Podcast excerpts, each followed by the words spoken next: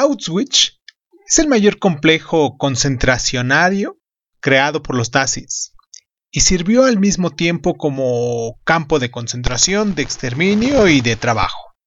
Está situado al oeste de Cracovia, una región anexionada en 1939 tras la invasión de Polonia, y en mayo de 1940 se construye Auschwitz I, a principios de 1942 Auschwitz II, Birkenau, y en octubre del mismo año Auschwitz III, Monowitz. Hoy aquí en Crónica Lunares, como lo dejamos pendiente la semana pasada, vamos a hacer nuestra segunda parte de este tema que es tenebroso, pero que es necesario en ocasiones hablar de él, hacer una pequeña rememoración de hechos para que no se vuelvan a, a repetir como parte de un concepto de tratar de mantener nuestros recuerdos difíciles en una forma de conciliar lo que pasó, lo que el ser humano es capaz de hacer eh, cuando se tiene un poder, cuando se tiene esa... ¿Cómo decirlo? Esa facilidad de poder llevar a grupos sectarios, a, fanáticos, a los límites, a los límites de la existencia. Y pues hoy vamos a hablar de nuestra segunda parte, empezando con estos tres Auschwitz, de los cuales pues muchos hemos escuchado en diferentes este, menciones de, de libros o videos que hemos estado observando, pero que mm, en ocasiones pues no sabíamos realmente de qué trataban. Esto es Crónica Lunares, yo soy Irving Sun y pues comenzamos nuestra segunda parte del Holocausto. Bienvenidos. Cierra los ojos, cierra los ojos, cierra los ojos, Si escuchas que alguien se acerca, no temas. Todo estará bien.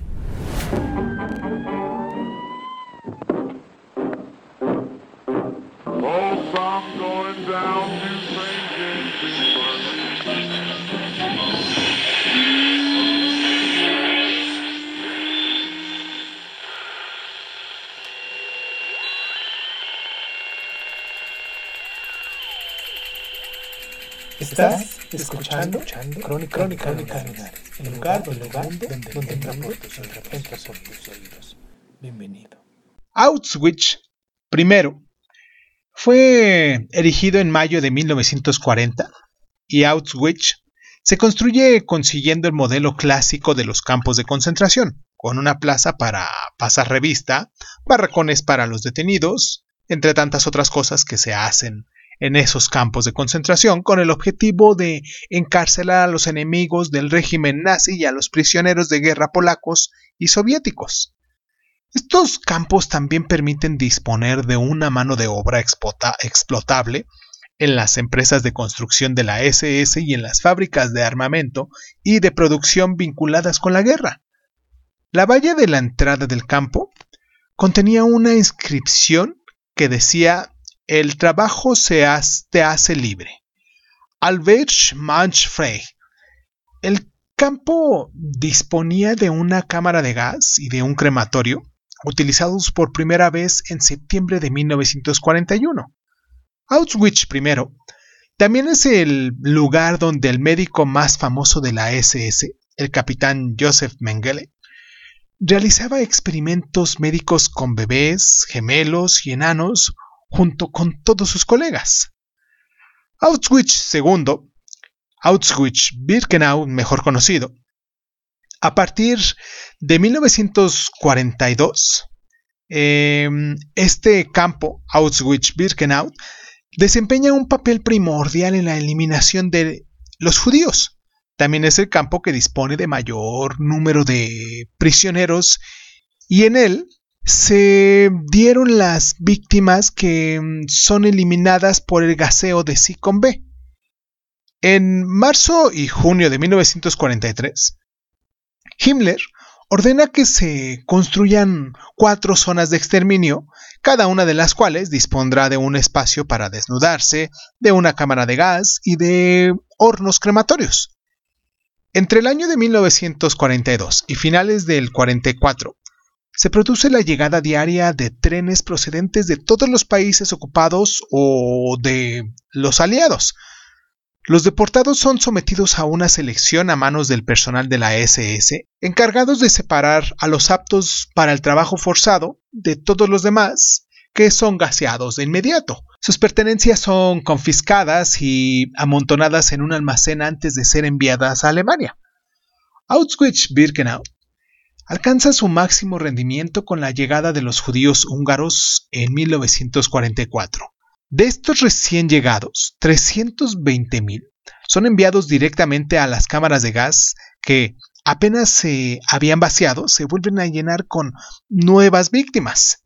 En total, alrededor de 1.100.000 personas son deportadas a Auschwitz-Birkenau y 960.000 son exterminadas. La SS continúa las operaciones de gaseo hasta noviembre de 1944, cuando Himmler ordena el desmantelamiento oficial de las cámaras de gas, que son finalmente destruidas en enero de 1945, momento en el que las tropas soviéticas ya están muy cerca. Auschwitz-Birkenau III, Monowitz, Auschwitz-Monowitz, se construye en octubre de 1942 para alojar a los presos destinados a trabajar en las numerosas industrias que explotan la mano de obra esclava formada por los deportados. IG Farben, una fábrica de caucho y de combustibles sintéticos que establece un complejo industrial cerca de Auschwitz, segundo Monowitz, es el empleador más importante de ese campo. La compañía también la administra junto con la SS.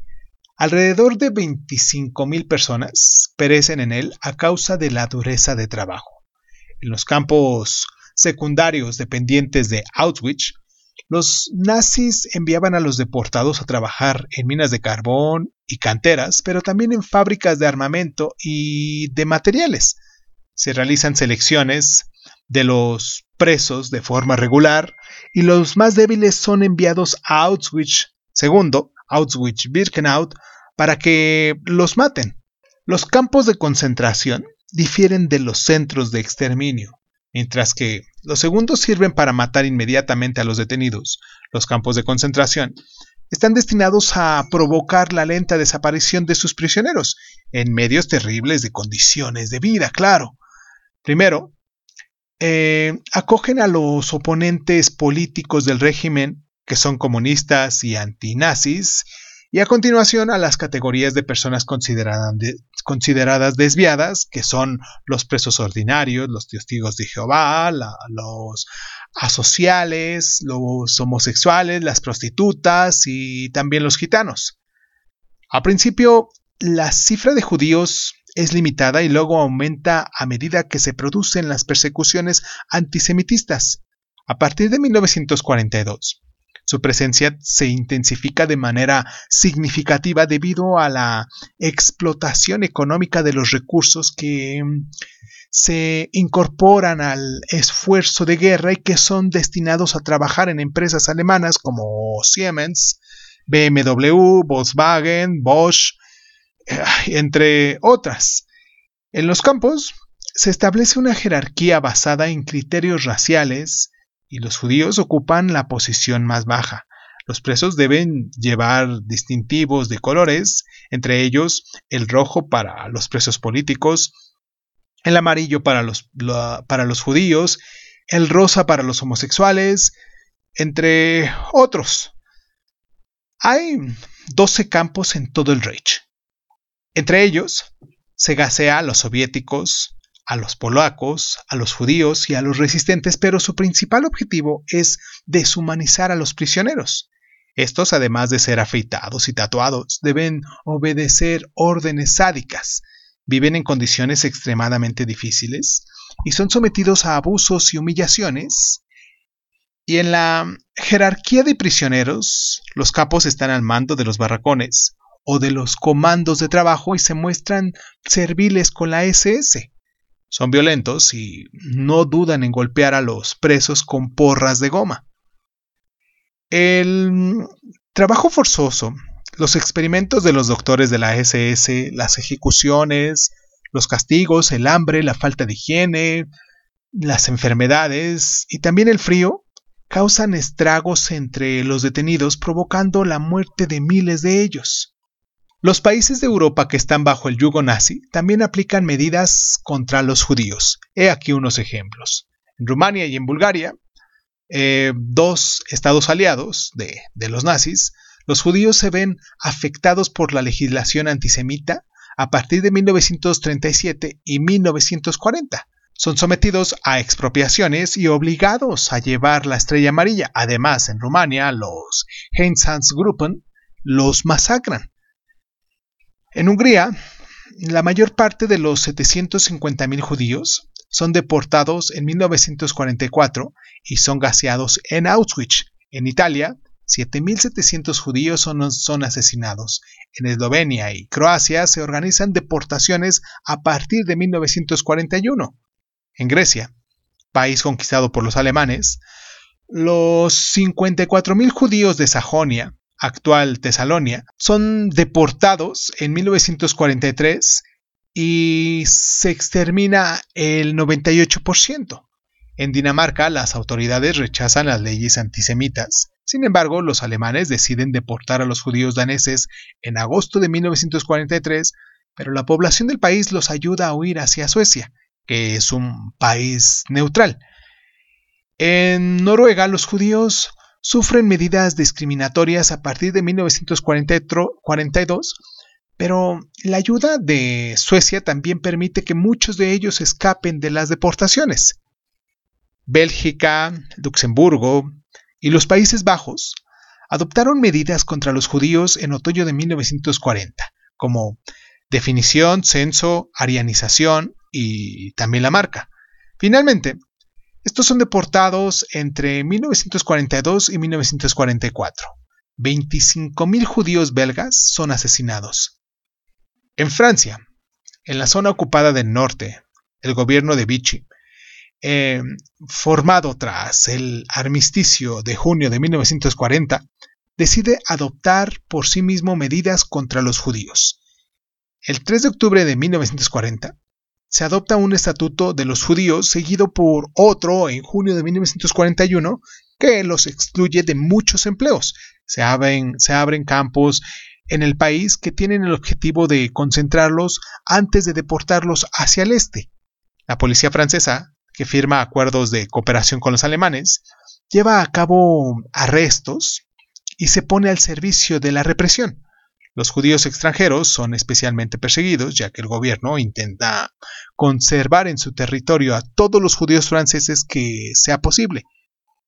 En total, unos 77.320 judíos de Francia son víctimas de este genocidio.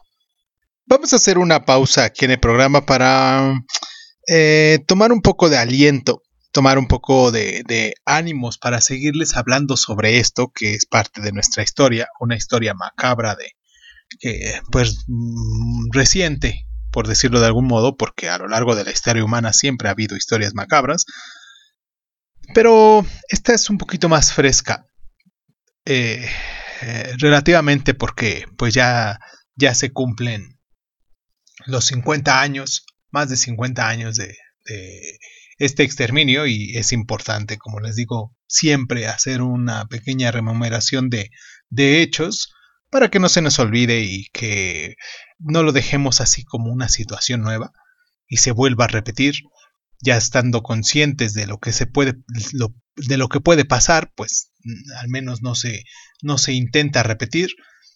Y pues nos pueden dejar sus mensajes, sus comentarios en Crónica Lunares de Zoom en Facebook, en Instagram, en YouTube nos encuentran. Nos pueden descargar también en las diferentes plataformas de audio y podcast que, existen, las principales, normalmente estamos en, ellas. Y pues también nos pueden encontrar así como Crónica Lunares de Zoom.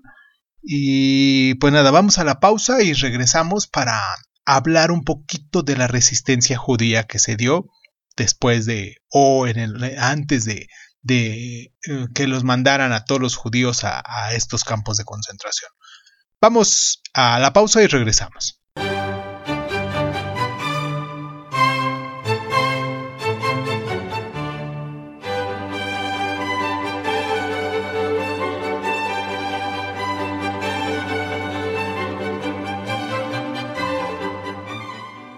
La comunidad judía suele pensar que cualquier reacción por su parte no haría, no, habría, no haría más que empeorar esa situación, como normalmente uno piensa, ¿no? Así pues, antes de la guerra, intentaron mostrar su buena voluntad y se sometieron a las leyes antijudías luchando por intentar convivir con los nazis. Durante el periodo, o durante ese periodo, eh, los alemanes utilizaron los consejos judíos para hacer que se aplicaran las medidas, las medidas promulgadas que había en su contra. Así, la comunidad judía es conducida a acelerar su propia destrucción en aras de respetar la legalidad.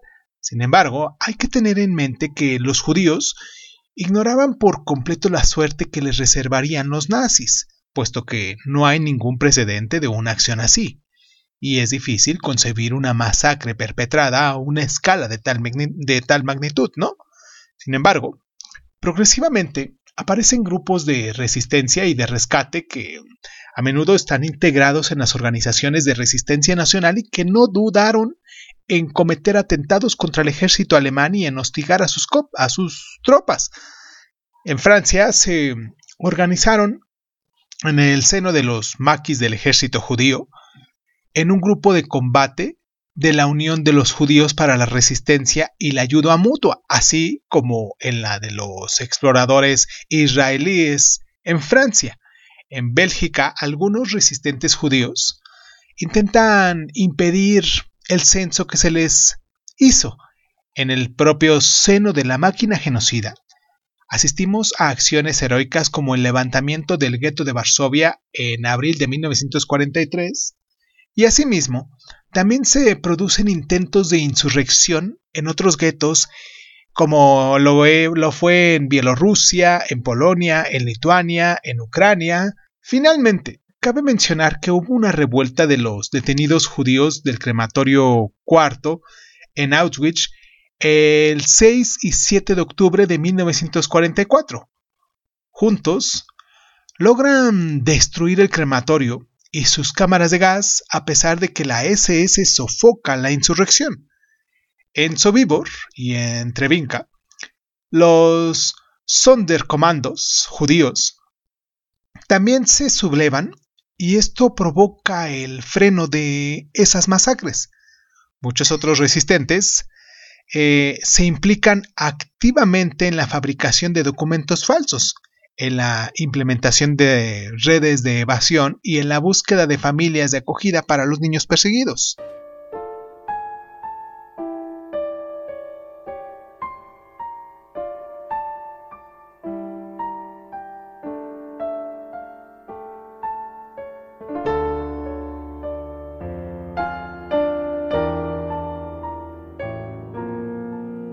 En octubre de 1941, los aliados descubren las masacres cometidas por los Gruppen, ya que algunas organizaciones políticas judías como el Brund, la Unión de Trabajadores Judíos, difunden información precisa sobre la política del exterminio nazi.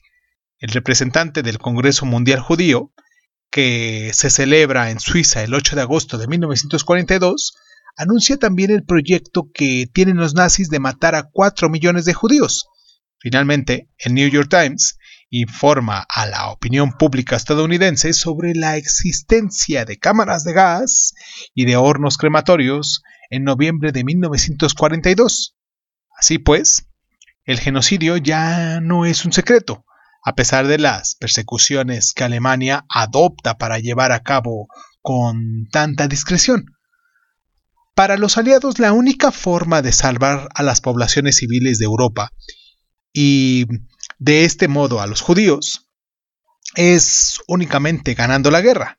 Sin embargo, los estadounidenses se muestran bastante pasivos ya que en esa época reina en su país un fuerte clima de antisemitismo. En cuanto a los británicos, no quieren escuchar hablar de, la, de una migración a Palestina controlada por ellos y los soviéticos simplemente se niegan a abordar este tema en cuestión. En cuanto a los países neutros, adoptan actitudes distintas. Por ejemplo, En agosto de 1942, Suiza decide cerrar totalmente sus fronteras a los judíos y no las volverá a abrir hasta dos años después tras haber rechazado a 30.000 personas.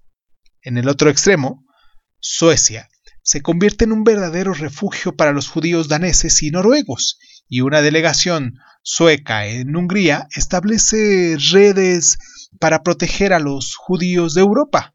Finalmente, en el Vaticano, eh, se adopta una actitud ambigua.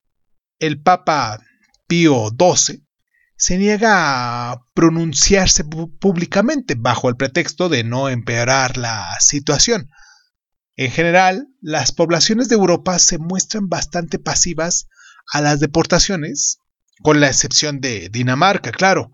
Sin embargo, hay que destacar que algunos particulares no dudan en arriesgarse para ayudar a los perseguidos, como es el caso del pueblo de refugio de Le Chambon-Saint-Lyon de France. Eh, los habitantes del lugar, además de dar cobijo a los judíos, les proporcionan documentación falsa, cartillas de racionamiento y les ayudan a cruzar la frontera suiza. Ya en 1990 el gobierno israelí reconoce a toda la región y a sus habitantes como justo entre las naciones. Vamos a hacer una pequeña pausa aquí en el programa para recordarles a ustedes que nos pueden dejar sus comentarios, que me gustaría mucho y nos ayudarían mucho si nos comparten en sus redes sociales, en sus propias redes sociales, este programa, según donde nos estén escuchando para que sigamos creciendo y para que les llegue a las personas que pues estuviesen interesadas en saber sobre esto. Y también para los que en determinado momento pues no eh, tienen un conocimiento al respecto, pues ampliemos un poquito más sobre lo que ya sabemos. Vamos a la pausa y eh, continuando vamos a hablar de esta evacuación que se dio y la liberación.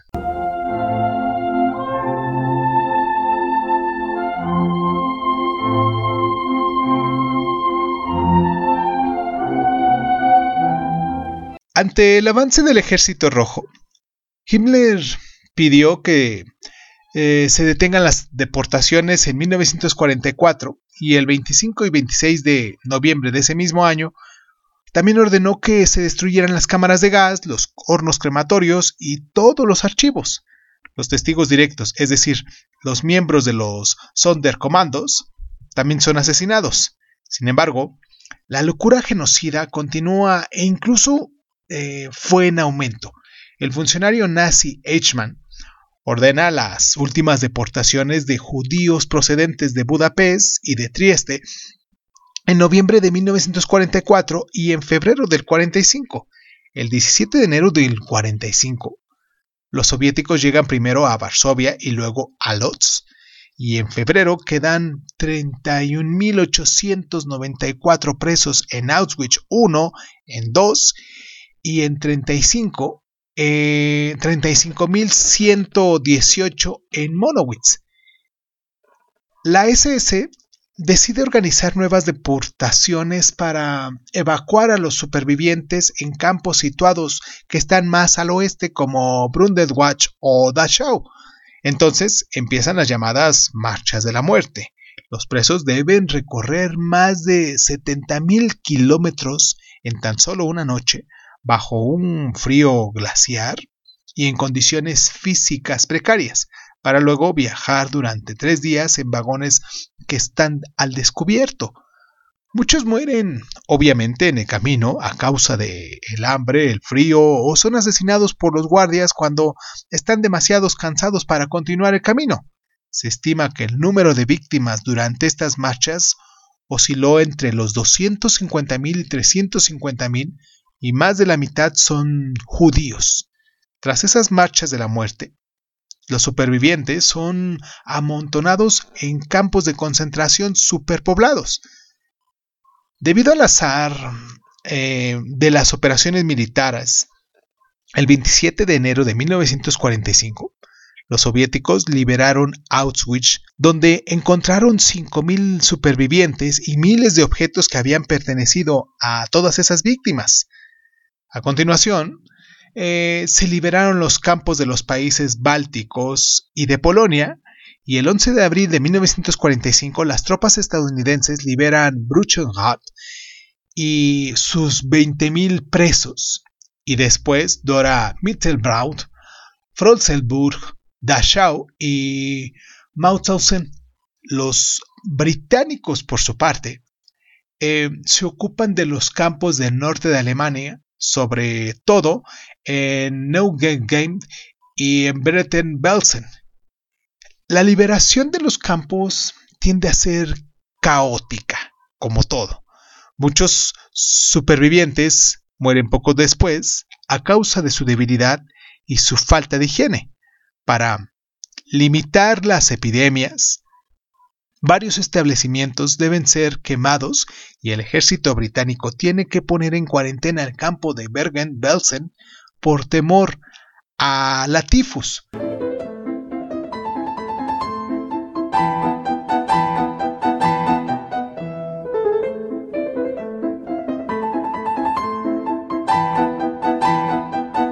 Las primeras estimaciones del número de víctimas se llevan a cabo durante el proceso de Nuremberg. El acta de acusación, basada en una evaluación de Eichmann de agosto de 1944, menciona el número de 5.700.000 judíos, pero el tribunal finalmente acepta la cifra ya cerrada de 6 millones. A continuación, en cada país se resta el número de supervivientes al número de judíos que había antes de la guerra. Sin embargo, este último método es delicado debido a los cambios de fronteras primero y a las migraciones que suceden a este conflicto. Los archivos alemanes que no son destruidos y los de los otros estados europeos proporcionan indicaciones un poco más precisas. Así, un informe de Richard Conger, inspector de la SS encargado de las estadísticas hasta el 31 de marzo de 1943, concluye que entre 1937 y 43 se produce la disminución de la población judía europea de 4 millones y medio de personas, incluyendo la inmigración. Es imposible proporcionar unos datos exactos, puesto que los nazis destruyeron la mayor parte de los documentos administrativos.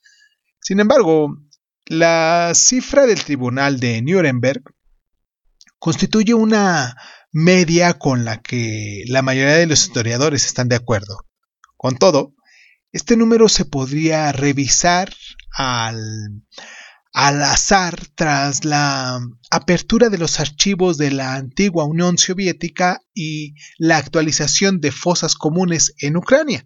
Además, desde el principio los nazis falsificaron algunas cifras, camuflando asesinatos como si se tratara de muertes naturales. Según las investigaciones, la cifra final oscila entre los 5 y 6 millones de víctimas, lo que representaría un tercio de la población judía mundial. El proceso fue especialmente mortífero en Europa del Este, que había sido el corazón del judaísmo en el viejo continente desde la Edad Media. El retorno a la vida antes de la guerra es imposible para la mayoría de los supervivientes. Muchos de ellos son jóvenes que se han quedado huérfanos, lo han perdido todo y ya no tienen la oportunidad de pertenecer a una comunidad. Por consiguiente, el proceso de duelo se presenta lleno de dificultades, también porque no encuentran en ninguna parte la atención necesaria para expresar ese dolor, claro. Asimismo, se carece de un lugar de recogimiento, ya que los muertos se arrojaron en fosas comunes, o en el caso de que fueran quemados, se esparcieron sus cenizas en el Vístula, que es el río polaco. Entonces, muchos eligen de plano callar. Durante la liberación, se encuentran alrededor de unos 100.000 judíos vivos en los campos. Los aliados se encargaron de los liberados en el oeste, que pronto pudieron volver a casa. Lo mismo sucedió con los judíos checos y húngaros. En el oeste la situación fue un tanto diferente. Los supervivientes liberados por el ejército rojo son abandonados a su suerte. Durante los primeros meses posteriores a la liberación, huyen progresivamente hacia el oeste para escapar del comunismo, pero también para huir del antisemitismo todavía arraigado en la mentalidad de las poblaciones locales. Así pues, el fin de la guerra está lejos de poner fin a la violencia. De hecho, se produce un progromo en Croacia en agosto de 1945 y en Kielce, Polonia, el 4 de julio de 1946. Aunque los intelectuales, el gobierno y el Partido Comunista hacen declaraciones para calmar a la comunidad judía, poco a poco se desvanece toda esperanza para poder volver a instalarse en Polonia. El progromo provoca la emigración masiva de cientos de miles de supervivientes del holocausto. Este movimiento de huida empuja a los judíos de Polonia y de otros países de Europa, de Europa del Este, claro, hacia los campos de desplazados administrados por la ONU en Hungría, Austria e Italia, así como la zona de ocupación estadounidense de Alemania. Estos judíos buscan refugio fuera de Europa con el objeto de ir a Estados Unidos o a Palestina. Sin embargo, puesto que las cuotas de inmigración no se modifican después de 1945, se encuentran bloqueados en los campos algunos intentan emigrar ilegalmente, como durante el episodio del Éxodo, que eh, ha pasado ya a la historia, y finalmente los supervivientes del Holocausto pueden abandonar Europa en 1948 gracias a la creación del Estado de Israel y a la eliminación de las cuotas de inmigración estadounidense. En enero de 1942 se adopta la decisión de desnazificar Alemania. Este año los dirigentes de los Estados Unidos, del Reino Unido y de la Unión Soviética redactaron una declaración común que menciona oficialmente que se han descubierto el exterminio de los judíos y que han tomado la decisión de juzgar a los criminales de guerra nazis. Así pues, al final del conflicto, los aliados se dedicaron a erradicar la ideología nazi arraigada en las instituciones y en la mentalidad de las poblaciones, que deben de ser reeducadas para empezar con la democracia. Los juicios de Nuremberg se enmarcan en este contexto. Em, el 8 de agosto de 1945, el acuerdo tripartito de Londres instaura el Tribunal Militar Internacional el TMI, eh, formado por cuatro jueces titulares que representan a los Estados Unidos, el Reino Unido, la URSS y también Francia. Los juicios se celebran del 18 de octubre de 1945 al 1 de octubre del 46 en Nuremberg, la misma ciudad donde se habían promulgado las leyes antisemitistas en 1935. El TMI tiene la misión de juzgar a 24 grandes criminales de guerra acusados de crímenes contra la paz, crímenes de guerra y de crímenes contra la humanidad. El concepto nuevo cuya definición queda establecida por el Tribunal del artículo 6c del Acuerdo de Londres para el procesamiento del castigo de los grandes criminales de guerra del eje europeo y en el Estatuto del Tribunal Militar Internacional de agosto de, del 8 de agosto de 1945 para eh, como el asesinato, el exterminio, la esclavitud, la deportación o la persecución llevada a cabo por motivos políticos, raciales o religiosos. Durante los juicios, los periodistas muestran al mundo entero las atrocidades perpetradas por los nazis. Y el 1 de octubre de 1946, 12 de los acusados, entre los que se encuentran Hermann Göring, son condenados a muerte. Sin embargo, Göring se suicida en la cárcel antes de ser ejecutado.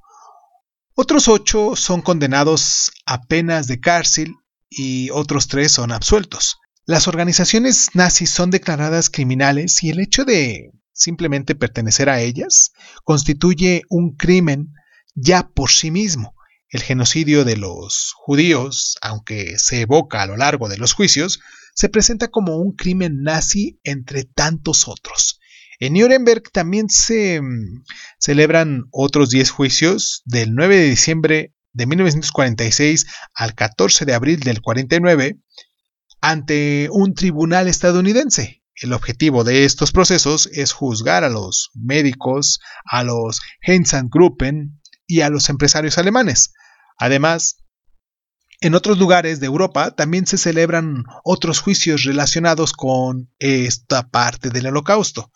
Los aliados pretendían apartar de la vida pública a aquellos que habían participado de forma activa en el régimen nazi y hacer que el pueblo alemán tomara conciencia del horror de su política. Los alemanes se ven conformados a la realidad de la deportación a través de películas, de periódicos, de programas de radio y de visitas a los campos que se vuelven obligatorias.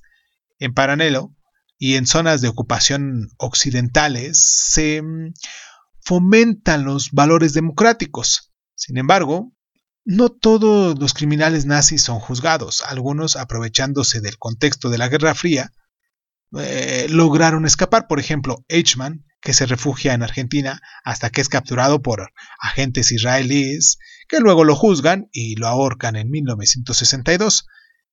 Sin embargo, otros nunca son encontrados, como el médico de la SS Joseph Mengele. El 9 de diciembre de 1948, la ONU adopta la Convención para la Prevención y la Sanción del Delito del Genocidio y al día siguiente ratifica por unanimidad la Declaración Universal de los Derechos Humanos y algunos meses más tarde, las convenciones de Ginebra adoptan medidas para proteger a las mm, poblaciones civiles en época de guerra. Sin embargo, habrá que esperar hasta 1968 para que se apruebe la Convención sobre la imprescriptibilidad de los crímenes de guerra y de los crímenes de lesa humanidad. Finalmente, en 1998 se crea el Tribunal Penal Internacional encargado de juzgar a los criminales de guerra. Vamos a hacer nuestra pausa, una pequeña pausa para eh, tomarnos un aliento para quizás refrescarnos un poco la boca y seguir hablando de esto y darle ya un colofón a lo que vino después y las reparaciones y las indemnizaciones que se dieron después de esto. Vamos a la pausa y regresamos.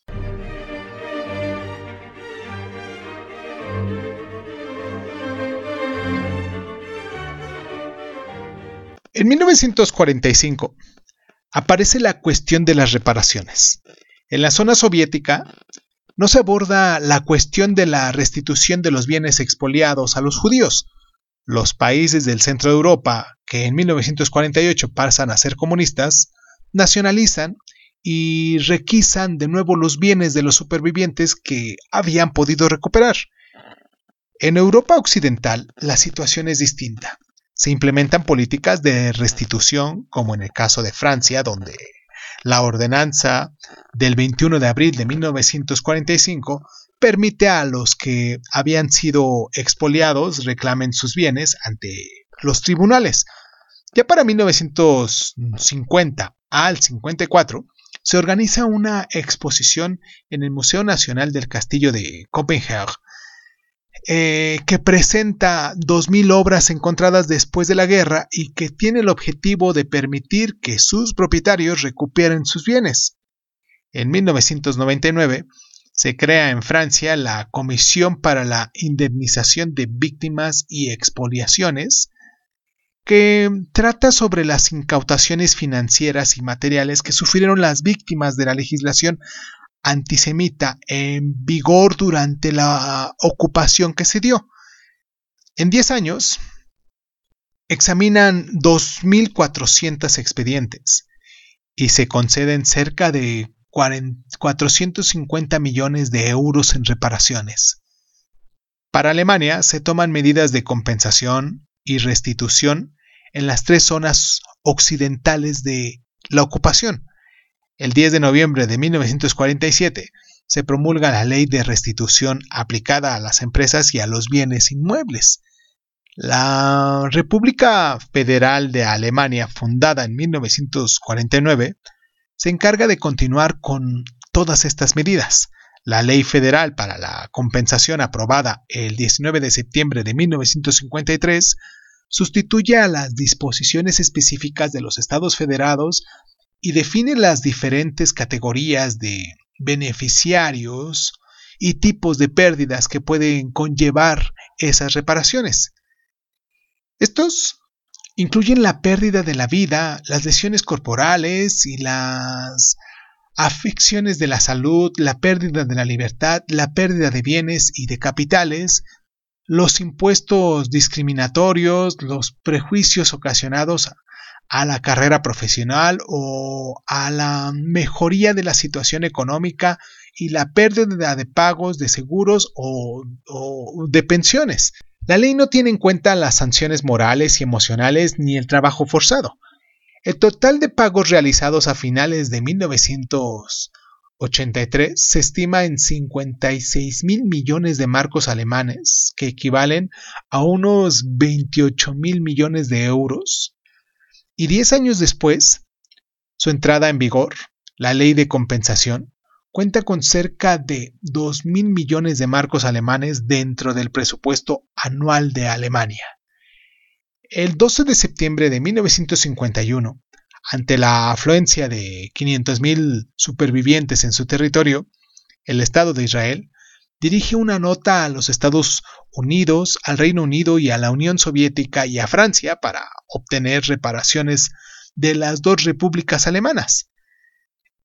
Eh, el 21 de marzo de 1952 se inician en los Países Bajos las negociaciones entre Israel y Alemania Occidental que concluyen con la aceptación por parte de Alemania de pagar 715 millones de dólares en un periodo de 10 años, un compromiso que se respeta entre 1953 y 1966 y cabe mm, destacar que este acuerdo permite que el país logre concentrar la paz con Israel. Después de la guerra y hasta los años 60, la cuestión del genocidio judío cae en silencio y mm, en la evocación de los crímenes cometidos por los nazis, el destino de los judíos no se distinguía del, de los resistentes. Incluso en Israel, las víctimas no tienen derecho a la palabra, ya que mm, presentan la importancia y la cobardía del exilio. Sin embargo, y más que cualquier otra cosa, encarna también la derrota del sionismo. La situación evoluciona tras el juicio de Eichmann en el año de 1961 y las víctimas finalmente pueden recuperar la palabra y el mundo se conciencia a la realidad del holocausto. Durante los años subsiguientes, mm, esta realidad mm, se vuelve un elemento central de la sociedad israelí y en las escuelas se implementan programas de historia. Además, se organizan viajes a Auschwitz de forma regular para desvelar la realidad de los campos, en los países occidentales, el cambio de tendencia se produce durante los años 70. En Alemania, las generaciones jóvenes piden explicaciones a sus padres. En ese momento, los supervivientes empiezan a ofrecer sus testimonios, a escribir y sus hijos toman la palabra. Asimismo, algunas producciones culturales permiten redescubrir lo que pasó. Así, el telefilme estadounidense Holocaust que se emitió en, 1979 y que vieron más de un tercio de los alemanes, desencadena una eh, desencadena la decisión del gobierno alemán de alargar la prescripción de los criminales nazis, la caída del muro de Berlín y posteriormente el fin de la Unión Soviética a principios de los años 90, eh, nos permitió que se abrieran los archivos y que empezaran las investigaciones del genocidio en el este.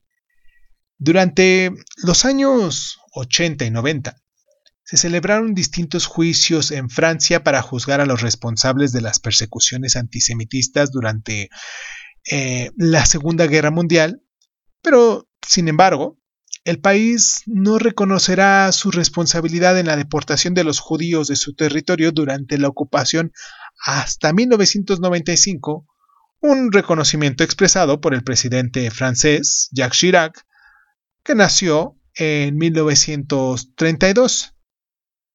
La conservación de la memoria eh, del holocausto también pasa por la construcción de memoriales. El 30 de octubre de 1956 se inaugura en París el Memorial del Mártir Judío Desconocido y en 1953 se inaugura en Israel el Memorial del Yash Bahem.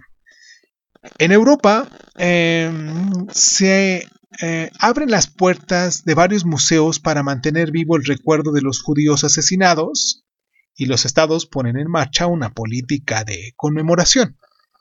La enseñanza del holocausto a las jóvenes generaciones es fundamental para la preservación de la memoria del genocidio y mm, en la lucha contra el racismo y en la transmisión de los valores democráticos, como ya lo hemos dicho, y el antisemitismo eh, muy extendido en la sociedad antes de la guerra, ahora es un delito que tiende a ser condenable el 23 de enero del 2007, la Asamblea General de las Naciones Unidas adopta la resolución 61L.53 que condena la negación del holocausto.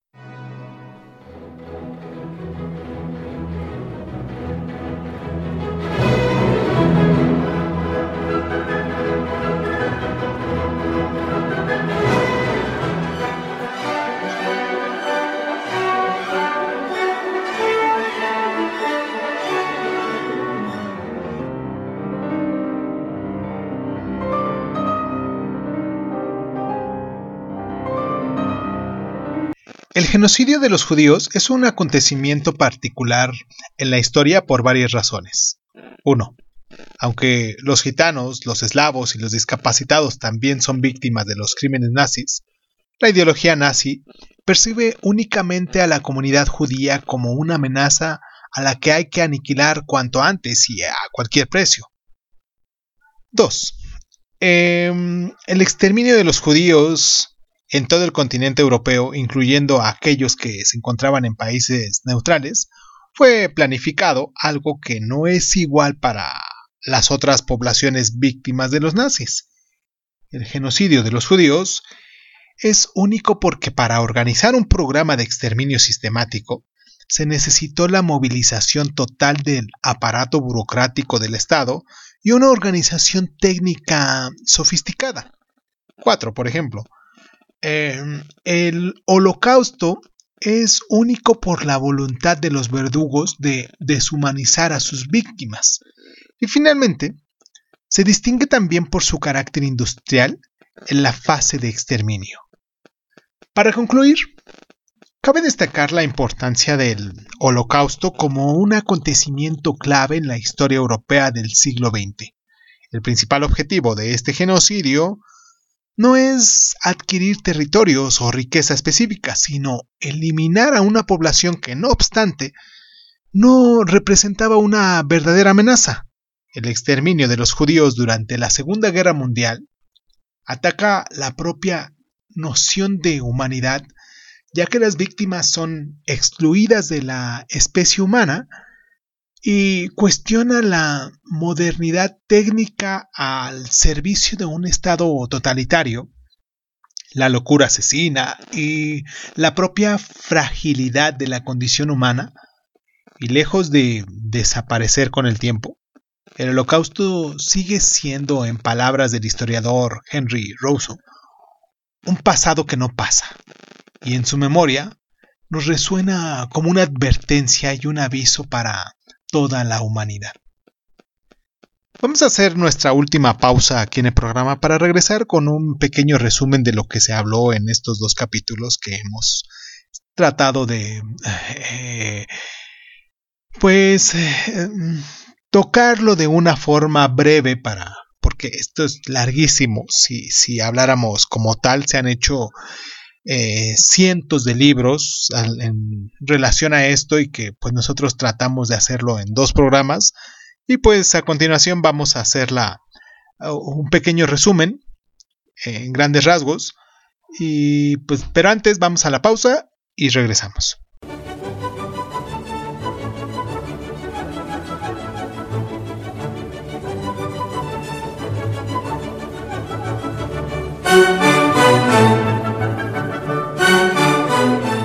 Desde la antigüedad tardía, el antijudaísmo es una idea muy extendida en las sociedades europeas.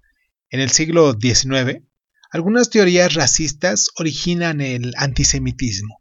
En Alemania, que atraviesa una crisis desde final de la Primera Guerra Mundial, eh, proliferan las teorías del complot a causa de los judíos de ser responsables de su decadencia. La ideología Bolshevik, muy popular en ese momento, define las ideas de un retorno a la Tierra y una raza aria pura opuesta a algunas razas inferiores. Pero aprovechando este contexto de crisis, se formulan algunos partidos ultranacionalistas como el NSDAP, que fue encabezado por Hitler. Desde em, su llegada al poder en el este, pone en marcha una legislación antisemitista expresada, entre otras leyes, por las de Nuremberg. En 1938 se radicalizan las persecuciones y la violencia culmina con la Noche de los Cristales Rotos, un progromo de dimensiones colosales organizado en Alemania y en Austria. La invasión de la Unión Soviética marca la voluntad nazi de extenderse hacia el este y de destruir el bolchevismo y el judaísmo que el Tercer Reich contempla como una única entidad. Las primeras pruebas de asesinatos con gas se llevan a cabo a finales de 1941 y a partir del marzo de 1942 se pone en marcha la operación Reinderhardt, que consiste en el asesinato masivo de los judíos del gobierno general de Polonia en centros de exterminio en Belzec, Sobibor y Treblinka. Cerca de 1.5 millones de judíos son asesinados en ellos. En paralelo, los campos de Auschwitz y de Madhaneg se convierten en los centros de aniquilación más importantes. El avance de los aliados hace que el genocidio alcance unas dimensiones todavía mayores, a pesar de que em, la orden de Himmler fue detener los gaseos. Los prisioneros son evacuados en terribles condiciones en conocidas marchas como las marchas de la muerte. Las fuerzas aliadas liberan los campos en 1945 y descubren la realidad de las operaciones nazis. La primera consecuencia del holocausto es el difícil retorno a la normalidad para los supervivientes y muchos de ellos que lo han perdido todo se ven obligados a huir porque el antisemitismo persiste en Europa Central y también en Europa del Este. A la espera de poder emigrar a los Estados Unidos o a Palestina, se instalan en campos de refugiados. Los juicios de Nuremberg, que se celebran a partir de octubre de 1945, nos permiten juzgar a los criminales nazis y definir un nuevo concepto, el del crimen contra la humanidad. Durante la Segunda Guerra, la segunda mitad del siglo XX, se establece un derecho internacional que permite juzgar a los criminales de guerra. Aunque después de la guerra se oculta la voz de las víctimas, el genocidio se redescubre a partir de los años 70 en el juicio de Eichmann. Entonces, en Europa se establecen políticas de la memoria para preservar el recuerdo del holocausto. Finalmente se adoptan leyes contra el racismo, contra el antisemitismo y contra la negación de los crímenes eh, contra la humanidad. El 23 de enero del 2007, la Asamblea General de las Naciones Unidas adopta una resolución que condena la negación del holocausto. Esto fue todo por el día de hoy. Eh, no sé qué más se pudiese eh, destacar de, todo esto.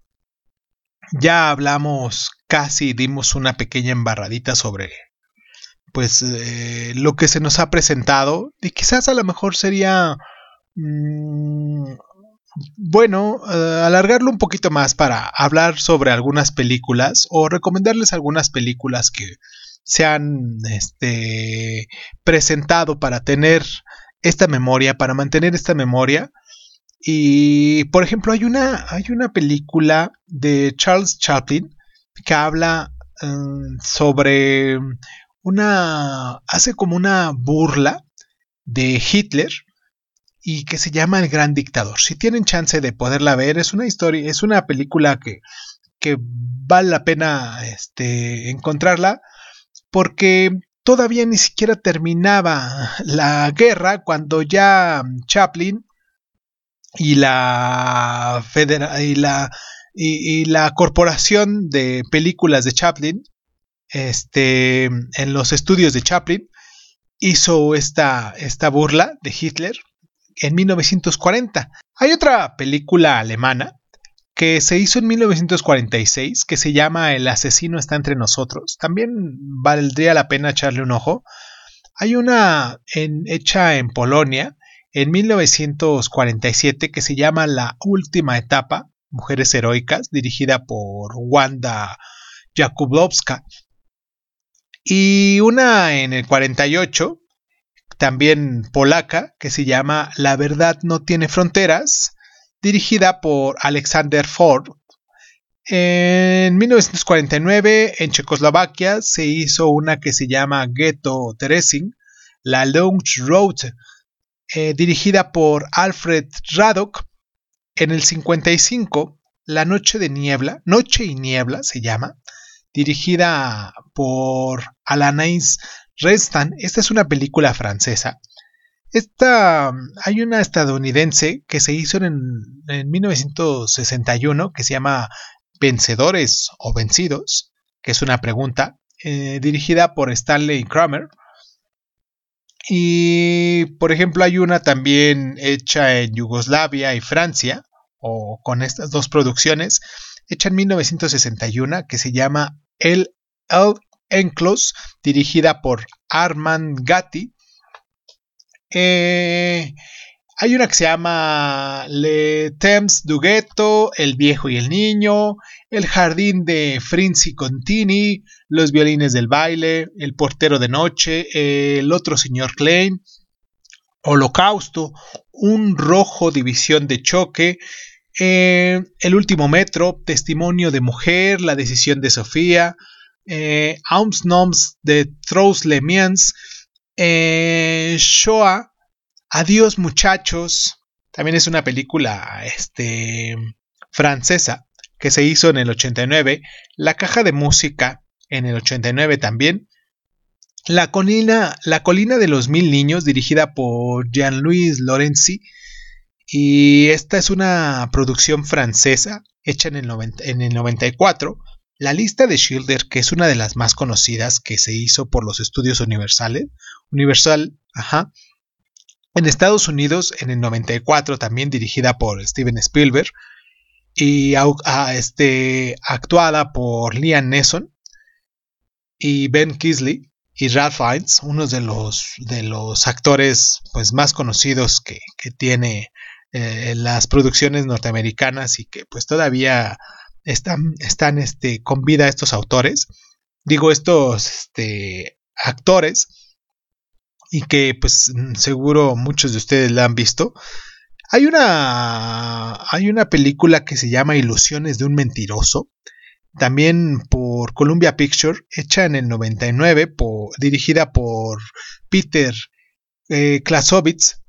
La vida es bella, una que se ha ganado, se ganó los premios también de la Academia en el 97, eh, dirigida por Roberto Benini y actuada por él mismo también. Una película que se llama Alguien vivo pasa, que también se hizo en el 97. El tren de la vida, eh, también que se hizo en el 98. Los últimos días en el 98. Sobibor, 14 de octubre del, 90 eh, del 43, así se llama la película, Sobibor, 14 de octubre de, de 1943, hecha en el, en el, 2001, dirigida por Klaus Lasman. Eh, Amén, también dirigida por Costa Gavras, hecha en el 2002. El pianista, quien no la conoce, de Roman Polanski y actuada por Adrian Brody.